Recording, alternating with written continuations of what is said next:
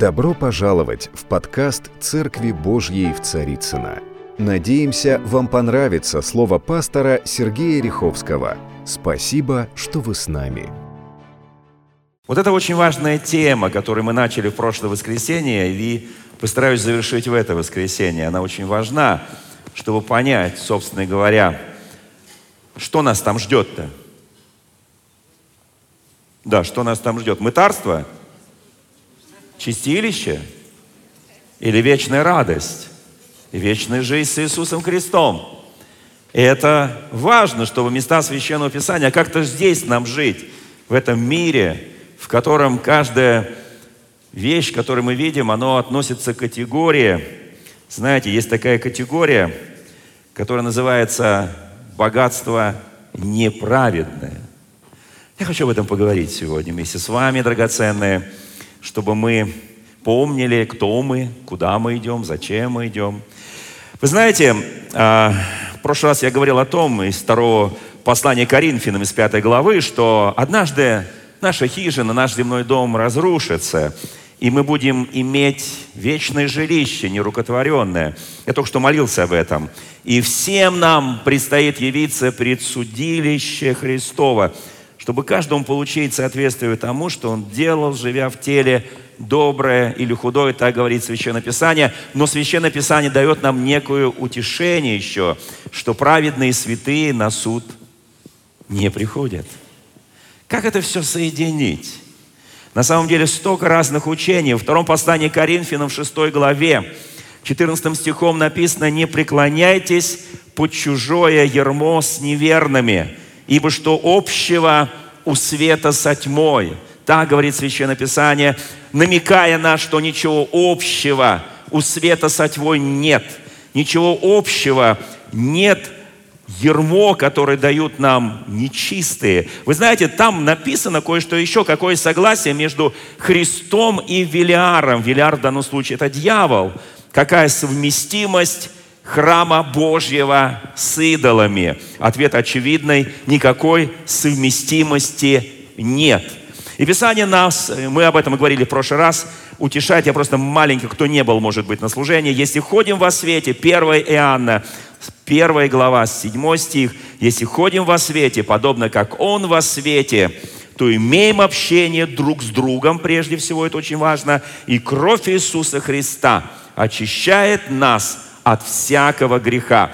И так Он нам дал такое понятие, как покаяние, исповедание, покаяние, исповедание. Исповедание – это одно, покаяние – это другое. Покаяние, исповедание – это признание, покаяние – это оставление.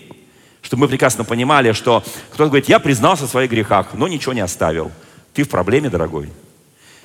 Ты, при, пока, ты сделал исповедание, и ты совершил покаяние, то есть оставление, потому что Теперь кто спросит, а зачем я это напоминаю? Какие-то элементарные азбучные библейские истины. Вот почему. Потому что там же в первом послании Иоанна, во второй главе 27 стихом, кое-что важно написано. Впрочем, помазание, помазание – это божественное присутствие в твоей жизни, это действие божественного откровения. Твой разум изменен под Божье всевозможные очень важные, э, скажем, откровения. Твой разум воспринимает Бога. Это помазание для твоего духа, для твоей души, для твоего тела. Оно, которое мы получили от Него, оно в вас пребывает, Писание говорит, это божественное откровение, это сила Божия, сила Святого Духа.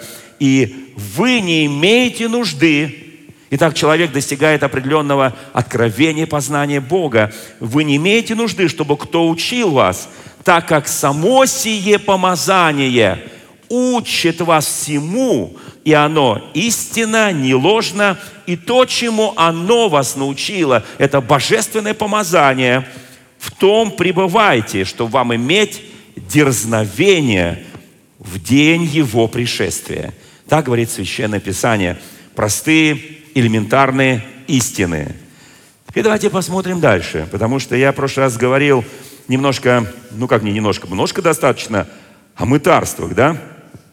Помните, апостол Павел Э, в первом послании Коринфянам в 15 главе, там 30-31 стих, но в 31 он утверждает неоспоримую истину. Он утверждает то, что он каждый день умирает. Помните, да? Там так написано, они обсуждают, будет ли воскрешение мертвых в этой главе. Там же в этой главе написано «Христос воскрес, воистину воскрес». Если бы Он не воскрес, то мы самые несчастные человеки, да? Потому что без воскресения Христа, а у нас с вами буквально через месяц, даже там на пару дней меньше, уже будет Пасха Христова. Будем восклицать «Христос воскрес, воистину воскрес».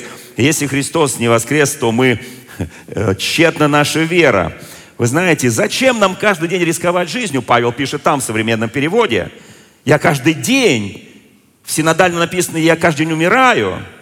А в современном переводе написано, я каждый день стою пред лицом смерти.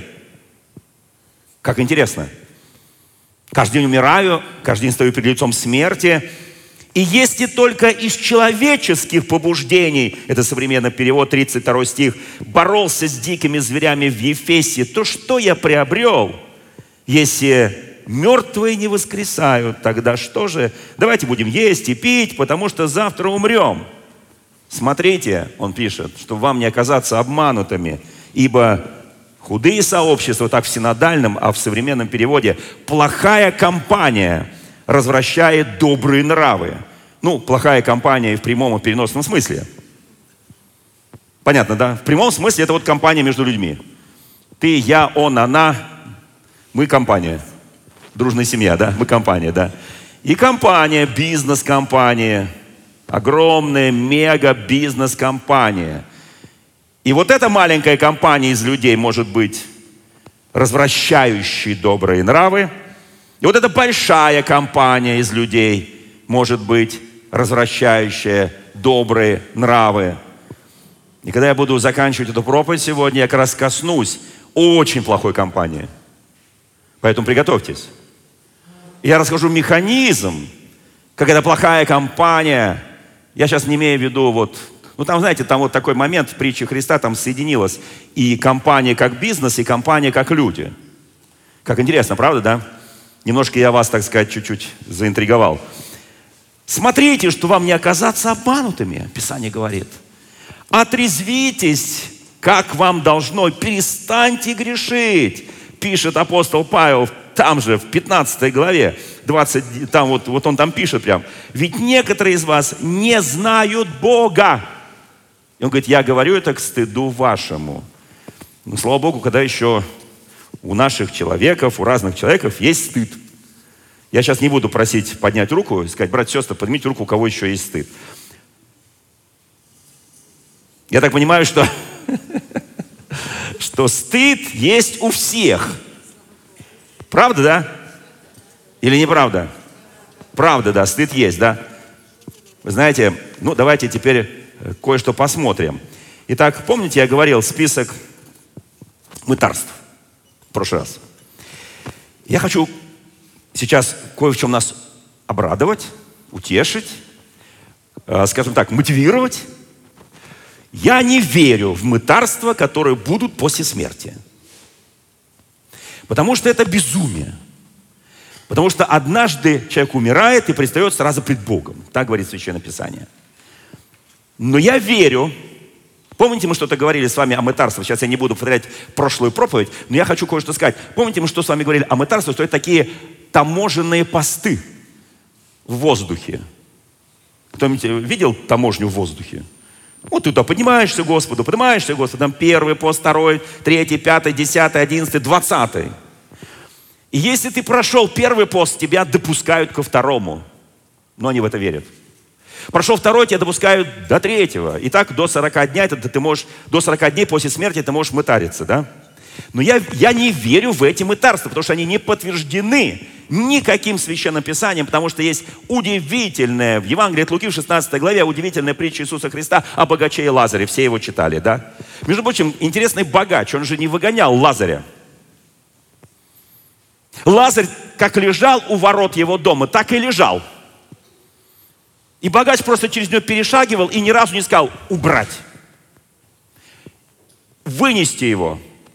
И там написано в Священном Писании, что он был, весон одевался. Это, это каждый день. Он не соблюдал ни суббот, ничего. Он все дни ел, пиршествовал, ел, пиршествовал и, и в субботу, и в воскресенье, и в понедельник и так далее. Одевался в самые дорогие одежды. Вот такая вся его жизнь. Но, но Лазарь лежал у его ворот. И там написано, что какие-то там крохи падали, наверное, ему, да? И он питался этими крохами со стола этого богача. Между прочим, не только он. Помните еще в одной истории, когда одна женщина, которая не еврейка, подошла к Иисусу Христу и попросила там кое-что, чтобы он там исцелил, да? А он говорит, как я могу взять хлеб у детей и кинуть псам? Помните, да? Это такая чудная история. О каком, о чем он говорил-то? А, а что это за крохи? Она говорит, а, им Бед, мы, говорит, питаемся крохами падающими. А каких крохах? Знаете, такое крохи тогда? Что называлось крохами? Ну, мы все называем наших детей крохой. Крошки – это которые падают со стола. Но как можно наесться вот этими крошками? Ну, там их будет, не знаю, там 10-15 крошек. Никто не наестся. Но бедный, этот нищий Лазарь, чуть-чуть наедался. О чем идет речь? Самое, что интересное, в те времена, что такое назывались крохами, которые богатые с их стола кое-куда выбрасывали. Крохи назывались, когда люди, богатые люди, ели мясо, ели там все. Все это елось руками. И все это было жирные руки. И они брали хлеб, богатые люди, кусочки хлеба, отирали свои руки, которые были вот в этом, вот в этом жире, мясном, там, всяком другом. И их слуги относили и бросали нищим. И нищие питались этими крохами. Как интересно, правда, да? Этот богатый человек, он забыл многие слова, которые, понимаете, его, собственно говоря, Бог-то его, за что его судил Бог? Это очень интересный вопрос. Почему он попал на в ад, а не на лона Авраамова. За что? За бессердечность? За отсутствие милосердия? За отсутствие сострадания? Да, это одна из причин. Но давайте вспомним, что такое, мы говорили, список, список мытарств. Мое мнение очень простое. Никого не хочу унизить, не восточное христианство, которое... Слава тебе, Господи, что в восточном христианстве нет в, кан, в каноне понятия мытарства. Ну, просто некоторые, некоторые вот, э, последователи восточного христианства, они увлекаются мытарствами и проповедуют. Три дня после смерти, девять дней после смерти, сорок дней. Мы тоже используем эти три, девять, сорок, чтобы собрать друзей, вспомнить, поблаговествовать. Мы всегда в советские времена делали это, будучи евангельской церковью, не исповедуя эти мытарства. Мы, собственно говоря, не знали, зачем это 3, 9 и 40 дней. Кто до моей проповеди знал, что это означает? Это означает мытарство. Послушайте, это очень серьезно. И душа проходит это мытарство. Но я уверен, я знаю, что лучше, лучший и единственный способ пройти это мытарство, их пройти на земле – Кто скажет, что-то как-то не вдохновляет. Я не знаю, кого-то это вдохновило, то, что я сказал, да? Потому что там, извините, друзья мои, там этого не будет. Это, это, это, это ложное учение. Это учение, которое, которого нет в Евангелии, нет в Библии. Но на земле таможенные посты, вот это мы, это сборщик, эм, ну, сборщик налогов, сборщик подати, да. Вот. Там спорит с одной стороны Бог, с другой стороны дьявол, условно говоря, свет и тьма. Вот, но мы же для себя уже понимаем, что мы не хотим быть на стороне тьмы, мы на стороне света. Давайте вспомню, какие мытарства. Празднословие. Кто смог это преодолеть, он прошел этот пост на земле. И пошел ко второму. Кто скажет аминь? Празднословие, да. Безрассудные беседы, бесчинные песни, смех, хохот без причины, признак нехороших вещей. Прошел это. Следующий этап, второй пункт. Мытарский пункт. Тамож... Не таможенный, это как это? Ну да, таможенные, таможенные. Просто интересно, как слушаете. Мытарство лжи. Я абсолютно уверен, что каждый из нас проходил это мытарство лжи. Нет ни одного человека, живущего на земле, кто хотя бы один раз не попробовал сказать неправду или ложь. Ради спасения, ради ложь во спасение, ложь там еще непонятно зачем. Но мы это проходили. И если ты сохранил эту привычку, если ты не прошел этот таможенный пункт, если ты не рассчитался с долгами, простите меня, у нас есть только один расчет кровью Господа нашего Иисуса Христа, верой в Его спасительную благодать, в Его помазание нашей жизни. Ты не прошел этот пункт, если у тебя сохранилась привычка лгать. Не жди, пока ты придешь туда. Потому что там написано, мы читали, то, что ты делал, живя в теле, на земле, доброе или худое. Знаете, иногда нужно страхом спасать, да? Правда? Кто, кто верит, что страх Божий – это хорошая вещь? Слава Богу. Прошел ложь, и больше не лжешь. Слушайте, даже светские люди снимали фильмы. Помните, какой-то был фильм, я сейчас не помню точно. Адвокат дьявола, что это такое, да? Да, там, где вот вдруг он прекратил лгать. Он же весь вымучился. Это же мучение такое, если ты не христианин, если ты не святой, что, чтобы не лгать, чтобы не говорить неправду. Но мы с вами, слава Богу, свободны. Скажи, я свободен. Я поработал над собой, Господь мне помог, и я Богу всегда говорю правду, потому что все, что говорю близким, я фактически говорю Богу. И Бог меня слушает. Слава Богу! Я лгу, я лгу Богу, не ближним, а Богу. Это очень верно. Я прошел мытарство осуждения, клеветы. Кто-то проходил, кто-то любил так немножко посплетничать, замочную скважину подглядеть, осудить, засудить. Правда, да? Вот это на земле нужно пройти. И отречься от этого. И получить свободу от этого. Мытарство чревоугодия, ленности, тунеядства, э, воровства, сребролюбия, скупости, лихаимства, ну и так далее. Там 20 сексуальное мытарство и, и, и прочее, любостяжание и так далее. Мы все проходим, давайте честно скажем, мы все проходим это мытарство здесь на земле. Потому что туда ничто нечисто не войдет. Бог нам дал уникальную возможность, уникальную силу пройти эти мытарства здесь, на земле. Мне, мне нравится это. Мне нравится. Мне нравится пройти на земле. Очень нравится. Потому что когда я попаду туда, как Лазарь, например, да попал туда, вот. Знаете, мне очень нравится, как сказал Мартин Лютер, был такой лидер, руковод... ну, человек, который сделал протестантизм, человек, который сделал реформацию католической церкви, западной церкви. Он говорил так, жить нужно так, как будто бы Христос умер за нас вчера, воскрес сегодня и придет завтра. Как сильно, правда, да? Жить нужно так, что как будто Христос умер вчера, воскрес сегодня и придет завтра. Выучите это выражение, оно очень такое сильное, хорошее. Это, собственно говоря, очень а, корреспондируется с тем, что говорил апостол Павел, там же, в 15 главе первопослания к Коринфянам, для чего мы ежечасно подвергаемся бедствиям. Я каждый день умираю, Павел говорит. Он каждый день проходит свои мытарства. Перед этим он говорит о том, что я ежечасно 30 стих вот этой главы 15. Для чего мы ежечасно подвергаемся бедствиям? О каких бедствиях говорит Павел? Вот об этих и говорит. На тебя это сваливается. То нужно солгать, то нужно посплетничать, то нужно какие-то похоти, страсти. У тебя все это разгорается, у тебя тело там. А ты говоришь, я не могу, я иду как волны заклане, спасите меня, я как кролик на удава. Бог говорит, я тебя спас уже. Что тебе еще раз спасаться-то? Ты уже крестился, ты уже со мной в завете, ты уже рожденный свыше, у тебя Дух Святой. У тебя есть внутренняя сила, дьявол тебе лжет.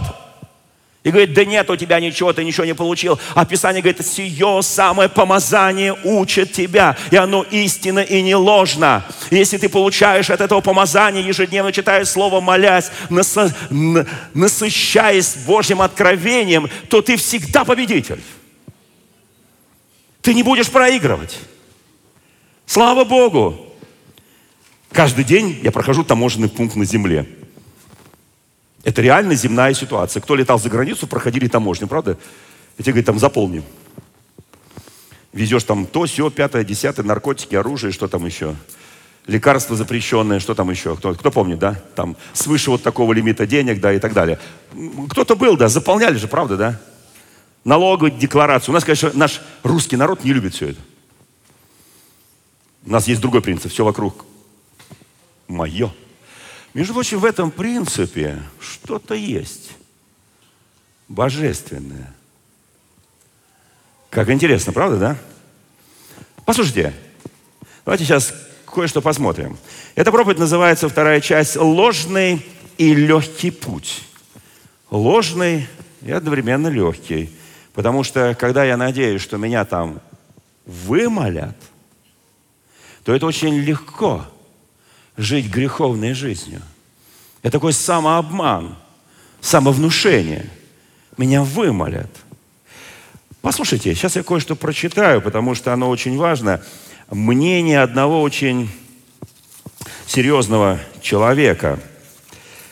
Вот что он говорит, этот серьезный человек. Я себе прям даже распечатал это мнение одного такого богослова, чтобы, ну, чтобы ничего тут особо не придумывать.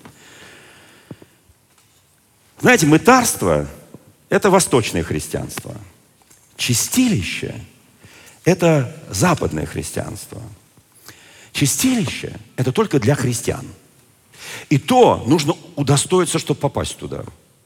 Там можно находиться до второго пришествия Христа. Сто лет, двести лет, тысячу лет. Ну, сколько там до второго пришествия Христа остается. И там у тебя чистилище происходит. Твои родственники покупают индульгенции, ты сам на земле покупаешь индульгенции, чтобы откупиться, чтобы, чтобы тебе скостили тысячу лет, две тысячи лет. Кто знает, что на индульгенции был построен потрясающий, прекрасный храм в Риме. Называется храм Святого Петра. На индульгенции, на эти деньги. Слушайте, это, это очень важно. Конечно, слава тебе, Господи, что хотя бы стоит храм, потрясающий храм. Кто был в Риме, в этом храме? Я встречался просто с Папой Римским, я там был. Нам там экскурсию сделали очень хорошую. Великолепный храм. Великолепный храм. Но учи, учение о чистилище, оно настолько, это стало догматом, это стало каноном, что люб, всякий христианин, любой христианин попадает в чистилище – знаете, откуда они это взяли? Ветхозаветная книга Маковеев, неканоническая, где говорится об умилостивлении жертвы за умерших, дабы разрешить их от греха. И был сделан вывод, если души умерших не находятся в аду или раю, участь их решается посредством очищения и молитвы живых. Чистилище существует до страшного суда. Это я просто читаю. И духи грешников будут пребывать в нем до тех пор, пока не очистятся совершенно для единения с Богом. Живущие на земле в силах им помочь молитвами, делами милосердия, индульгенциями. Вот это очень важно, что мы понимали, у Восточной Церкви и у протестантов, Восточная Церковь, это называется Русская Православная Церковь, и у протестантов такого учения нет. И слава тебе, Господи, что его нет – и мы полагаем, что человек только на земле может стать ближе к Богу посредством своей святости и праведности в жизни. Мы верим в это. При жизни человека спасение совершается не посредством согрешил, наказан, да? Не посредством того, что тебя ждет в мытарствах или тебя ждет э, в чистилище, а, ли, а лишь посредством веры в Христа, покаяния, дел милосердия и любви в загробной жизни нет ни искупления, ни прощения. Вот во что мы верим. Поднимите руку, кто еще в это еще немножко верит. Нет, вот в это, что я сказал – что только по вере в Иисуса Христа совершается. Что-то как-то мало людей подняли руки. Вы знаете, на самом деле я очень благодарен Богу, что мы с вами очень четко, правильно понимаем. Если даже, живя в стране, где есть восточная традиция, 9 дней, 3 дня, 40 дней мы по привычке их как-то отмечаем – только отмечайте просто для того, чтобы благовествовать живым. Мой совет, не надо там ломать эти традиции, сказать, да я вот Я евангелист, я вообще все сломаю сейчас. Я вообще, э, человеку, мой родственник умрет, я его прямо вот к вечеру похороню уже. Вот. Нет, похороните на третий день, пожалуйста. Только соберите на этих похоронах свидетелей хороших, которые могут быть благовестниками, которые могут быть евангелистами, которые могут засвидетельствовать людям о пути спасения. Именно так мы делали в советское время – и на девятый день, на сороковой день. Послушайте, знаете, Иисус Христос однажды сказал, в пятой главе, знаменитая Нагорная проповедь, тоже о некоторых мытарствах. Кто-то спросит, Христос о мытарствах? Да. А на земле имеется в виду. Он говорит, «А, говорю вам, что если ваша праведность, ваша праведность, не, это 20 стих 5 главы, не превзойдет праведности фарисеев и книжников, то вы не войдете в Царство Небесное. Вот что он сказал на земле. Ни о каких мытарствах или чистилище там речь не шла. Речь шла здесь, на земле. И он говорит, разве вы не знаете, что в древности еще было сказано, читаю современный перевод, не убивай, что каждый убийца будет судим. А я же говорю вам, что если кто затаит злобу на брата, просто затаит, даже не покажет, затаит, уже будет судим. Он будет судим. Кто назовет своего брата, в синодальном переводе написано как? Рака, да? Рака. Кто знает, что такое рака? Рака. Да. Э, написано в современном переводе ничтожеством. Кто-то называл своего брата рака? Ничтожество. Дурачок. Боже упаси. Молодец. Ждет. Если кто назвал брата ничтожеством, тот будет отвечать перед высшим судом. Это сказал Христос. Если ты здесь назвал, и, и вот это вот таможенный пост здесь не прошел, не оставил, не, это не заплатил, не раскаялся, что такое заплатить налоги? Это исповедание покаяние. И ты получаешь прощение. Послушайте, и здесь написано дальше. А того, кто обзовет своего брата глупцом, ждет огонь ада. Это сказал Христос. Огонь ада. Слышите? Кто хочет погреться? в огне ада. Я не вижу ни одной руки. Хотя сейчас появляются какие-то ролики, у нас сейчас очень модно среди молодежи движение 666, вот, всякие там образы сатанистов, и снимают такие ролики. Мне тут один показали, я думаю, боже ты мой. И там, в общем, и это круто. Этих людей берут на работу высокие госкорпорации, кто пишет такие ролики – я сейчас буду делать заявление публичное по этому вопросу, поэтому не хочу это в проповеди говорить. И дальше написано, смотрите. Поэтому, если ты приносишь в дар Богу свою жертву, перед жертвенником вспомнишь. Не там вспомнишь, а здесь вспомнишь.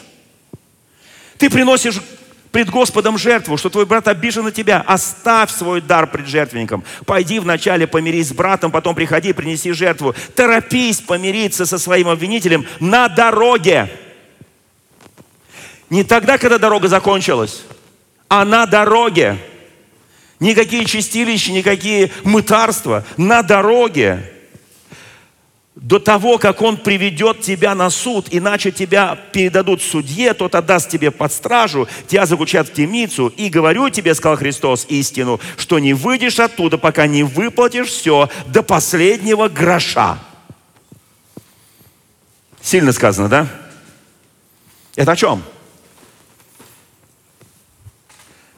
И в этой же главе, 29 стих и 30. Если твой правый глаз влечет тебя к греху, там говорится о грехе прелюбдеяния.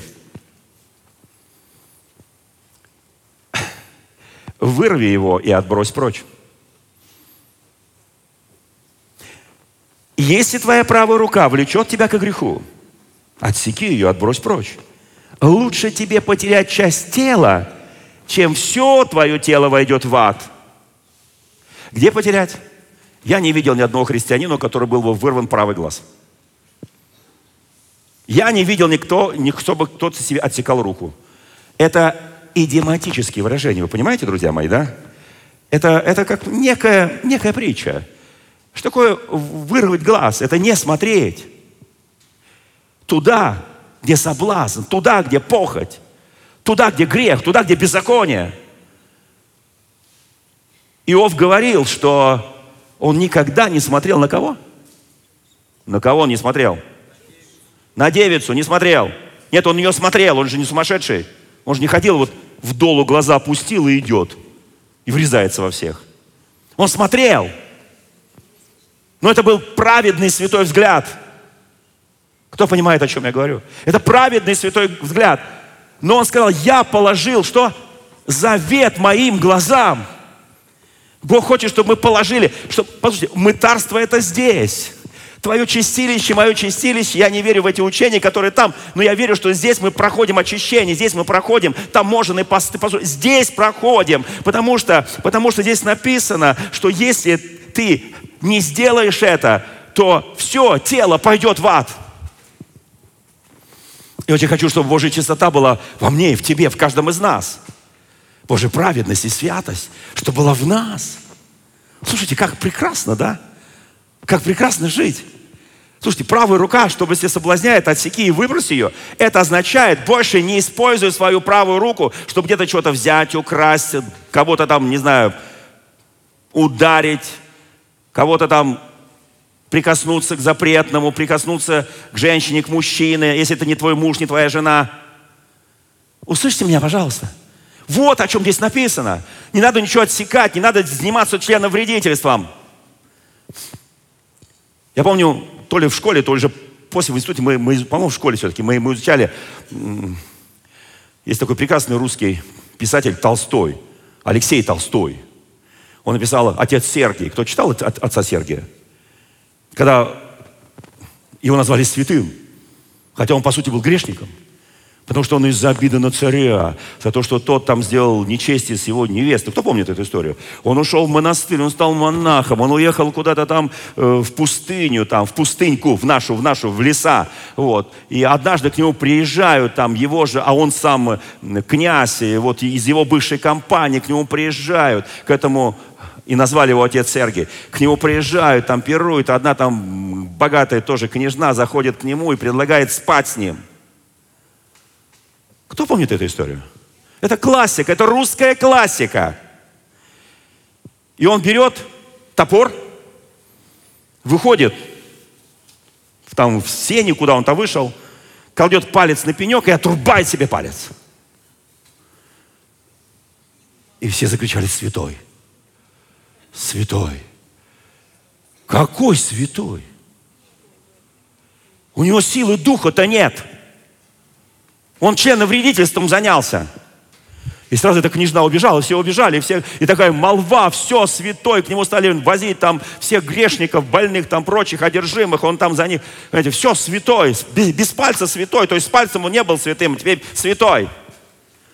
Но однажды к нему привезли одну одержимую, один богатый человек, чтобы он из нее беса изгнал. И он так доизгонялся с нее беса, что переспал с ней. Я хочу, чтобы вы понимали, нам придется проходить эти таможенные посты, но здесь. Здесь. Кому интересно, почитайте эту книгу. Это, это, это потрясающая книга. Это писал человек глубоко верующий. Как и Лев Николаевич Толстой, тоже глубоко верующий. Они, между прочим, родственники. Послушайте, это очень важные вещи. Я здесь прохожу путь освящения. Иов проходил здесь. Моисей проходил здесь. Апостол Павел проходил здесь. Савл проходил здесь.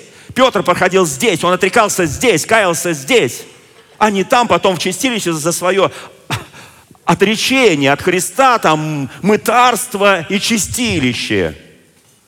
Там ад или рай. И притча Христа о Лазаре и богаче об этом очень наглядно говорит. И что когда богач попросил – Авраам, отче Аврааме, пожалуйста, пусть Лазарь обмакнет свой перст и помажет мои губы, потому что здесь огонь, потому что я хочу пить, я жажду. Он говорит, невозможно. Пусть, пусть его братья пойдут. и вот воскрес, и, и там будет, у меня там, у меня там братья, пусть он воскреснет и скажет моим братьям, пятерым или шестерым, я уже не помню, сколько там у них братьев. Он говорит, невозможно. И он отвечает, Христос эту притчу сказал, у них, у них есть Моисеи пророки, законы пророки, законы пророки. У нас есть Слово Божие, откровение Божие. Нам, мы самодостаточны в этом, друзья мои. Скажи, слава Богу. Мы самодостаточны. Христос сказал, не думайте, что я пришел отменить законы пророков. Я пришел не отменить, но исполнить. Не отменить, но исполнить. Небо и земля не исчезнут. Ни одна маленькая буква, ни одна черточка не исчезнет закона. Все сбудется. Вот что Он сказал. Я хочу, чтобы мы понимали, Бог нам дает сегодня мощную силу, мощнейшую силу победить. Мы сейчас подошли к завершению этой проповеди. Знаете, что я хочу разобраться с одной притчей Христа. Она очень мне нравится. Евангелие от Луки, 16 глава, и сказал им притчу. Был один человек богатый, имел управителя, на которого на которого донесено ему было, что расточает имение свое. Помните, я сказал о том, что дурные компании бывают разные. Бывает человеческая дурная компания, бывает бизнес дурная компания, бывает вся экономика очень дурная. Понимаете, да? Кто назовет мне, какой самый лучший общественный строй на Земле? Социалистический, демократический, капиталистический, э, какие там у нас еще есть... Э, Э, Северная Корея, там, там, там без названия строй. Вот. У нас есть африканские, всякие там людоеды, цари-короли. То есть у нас есть, у нас есть пробытные строи, как, какие угодно. Какая модель самая лучшая? Кто мне скажет? Никакая. Один знаменитейший политик Европы с очень известным именем Черчилль говаривал так – Демократия, демократия, демократия наихудшая из форм управления, но лучше никто не придумал. Теперь давайте посмотрим вот эту, эту, эту притчу. Если мы поймем сейчас с вами эту притчу, слава Богу за нас будет. Так давайте посмотрим. Он призвал этого расточителя и сказал ему, что я слышу о тебе. Мне так нравится. Он говорит, ты что? Что я слышу? Ты расточаешь мое имение, мое имение, мое имение. Дай отчет в управлении твоем, ибо ты не можешь более управлять. То есть он и вопрос, и ответ уже у этого э, богатого человека. Он говорит, ты не можешь управлять, отчитайся, а что отчитываться, когда он тебя уже снял? Почти. Тогда управитель сказал сам себе, что мне делать? Он говорит, дай мне время, сейчас я подготовлю отчет. Что мне делать? Господин мой, отнимают у меня управление, домом копать не могу, просить стыжусь, Знаю, что делать, чтобы приняли меня в домы свои, когда оставлен буду управление домом. И призвал должников господина своего, каждому, каждого порознь. И сказал первому, сколько ты должен господину моему? Как интересно, да? Вам когда-нибудь кто-нибудь спрашивал, сколько ты должен начальнику? Ну, кто-нибудь из вторых там ролей. Так вы святые. Вы святые просто. Послушайте, и он говорит, я знаю, что мне делать, что меня приняли в домы свои, когда оставлен буду от управления домом, призвав должников господина своего, каждого порознь, сказал порознь. Тайна сия велика. Сказал первому, сколько ты должен господину моему? Он сказал, сто мер масла. Он сказал, возьми расписку, садись скорее, напиши пятьдесят. И я подпишусь. Другого позвал, сколько ты должен? Он говорит, «Э, я должен 100 э, мер пшеницы. Он сказал, возьми твою расписку, напиши быстрее 80. А дальше вообще чудо. Вот я думаю, Господи, как эта притча сюда попала вообще? Нет, есть ряд притч, на которых я хочу потом проповедовать в следующее, в следующее богослужение. Я, я, я, сначала, я сначала их не понимал. Я долго, потому что я был воспитан немножко ну, в другой традиции. Да? Вот, если мне что-то доверили, я дали 100, я отдам 110. Ну, потому что по благодати. Ну, 100 отдам точно. Кто понимает, о чем я говорю? Так, понятно. Тема неинтересная, да? Интересная, да? Слава Богу, да? Вот. И похвалил господин. Вот этот богатый человек похвалил. управителя неверного, что тот догадливо поступил, ибо сыны века сего догадливые сынов света в своем роде. Как чудно! Как чудно, да? И дальше Христос говорит, а я говорю вам, стих 9, приобретайте себе друзей богатством неправедным. Приобретайте себе с помощью, современный перевод, друзей с помощью богатства этого неправедного мира, чтобы когда оно иссякнет, оно обязательно иссякнет. Потому что вся земля и все дела на ней сгорят. Я сейчас чуть хочу копнуть глубже. Оно обязательно иссякнет. Оно придет к завершению. Когда иссякнет, вы были приняты в вечные обители, так сказал Христос. Слушайте, а дальше написано, верный в малом, во многом верен, неверный в малом. Такой, Господи, ну вообще он, он вообще там пробы ставить негде, он вообще во всем неверный. Он этого бедного господина разорил и пришел к нему с новыми расписками. Господин говорит, ты умный я тебя оставлю. Воровать будем вместе. Потому что все, чем мы обладаем на этой земле, оно не наше, оно дано Богом. Это Бог создал эти горы, моря, эти природные ископаемые. Это все, это мозги дал Он. Все дал Он. Это не наше. Это богатство этого мира. Но послушайте, может быть, мы по-другому будем относиться к этому. Может быть, мы не будем столь жестко реагировать, если кто-то чего-то у тебя... Вот почему Христос сказал, что если у тебя кто-то что-то занял в зал, не проси обратно. Я, я сначала не понимал, Господи, какое-то странное учение. У меня сейчас все будут подходить, занимать, и потом я буду гол как сокол. И при этом нельзя даже сказать, слушай, когда отдашь. Но я вернусь к этой теме, я, я сегодня ее не трогаю. Но эта тема очень интересная. Как занимать деньги. Буду учить всех, как занимать деньги. И другие будут учить, как давать деньги. Или не давать. Итак, если вы в неправедном богатстве не были верны, какая формулировка, если вы в неправедном богатстве не были верны? Господи, почему я должен быть в неправедном богатстве еще верен? Бог, посмотри на мир. Воруют, воруют, воруют, воруют. Знаменитый русский писатель Салтыков-Щедрин сказал, если я усну на сто лет и проснусь, вы спросите, что происходит в России, я отвечу сегодня. Пьют и воруют. 150 лет назад он сказал. Если вы в неправедном богатстве не были верны, кто поверит вам истинно? Если вы в чужом не были верны, кто даст вам ваше? И дальше он пишет, никакой слуга не может служить двум господам, ибо если одного ненавидит, другого любит, одному станет усердствовать, другому не родить, не можете служить Богу и Мамоне. Итак, давайте чуть-чуть разберем это, эту притчу. Да? Копнем чуть-чуть. И, конечно, сложное толкование, но тем, тем не менее. Э, вы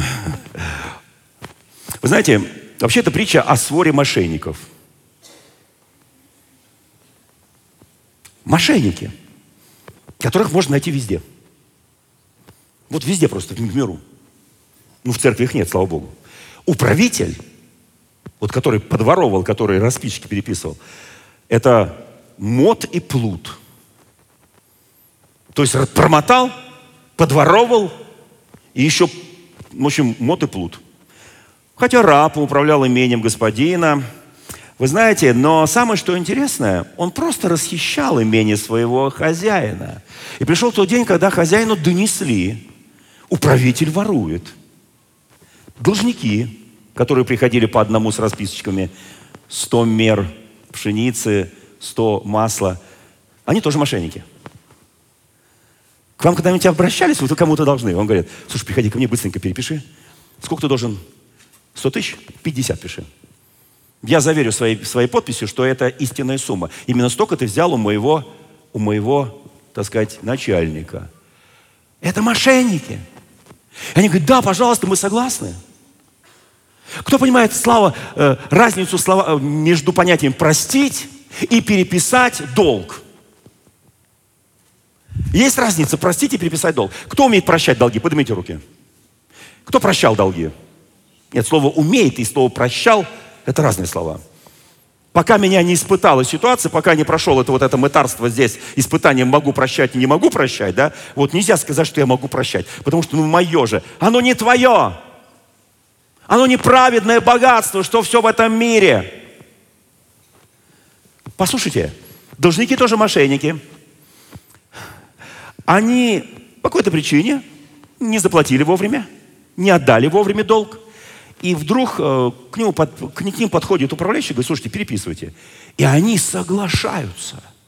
Как интересно. Они согласились, знаете, он их поймал. Кто понимает, что он их поймал? Поймал. Первое что? Они, должники, теперь ему обязаны. И второе, что намного важнее, он сделал их соучастниками своих преступлений. Поэтому мог, когда хочет, их шантажировать. Все понимают слово шантажировать. А кто меня шантажировал? Ты чем такое сделал, никто не видел, а кто-то один видел.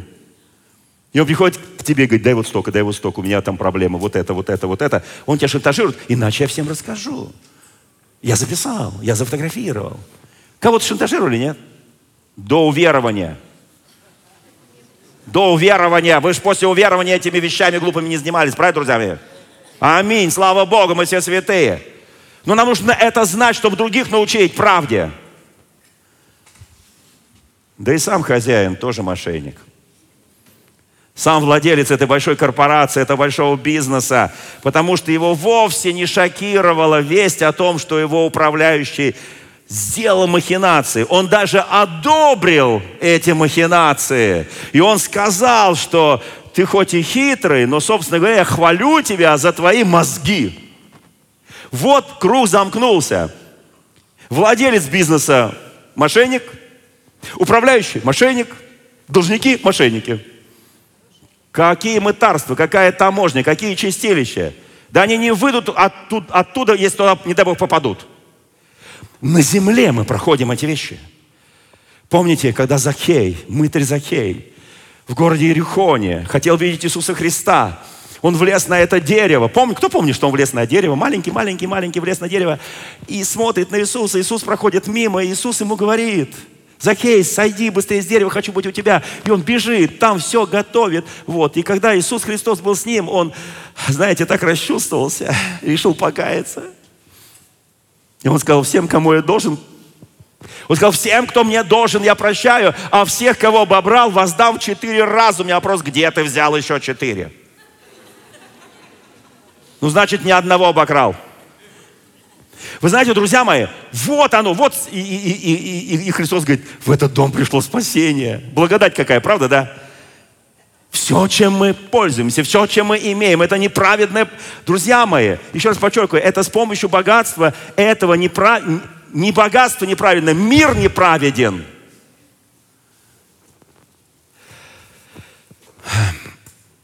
Здесь есть некоторые труд, трудности толкования.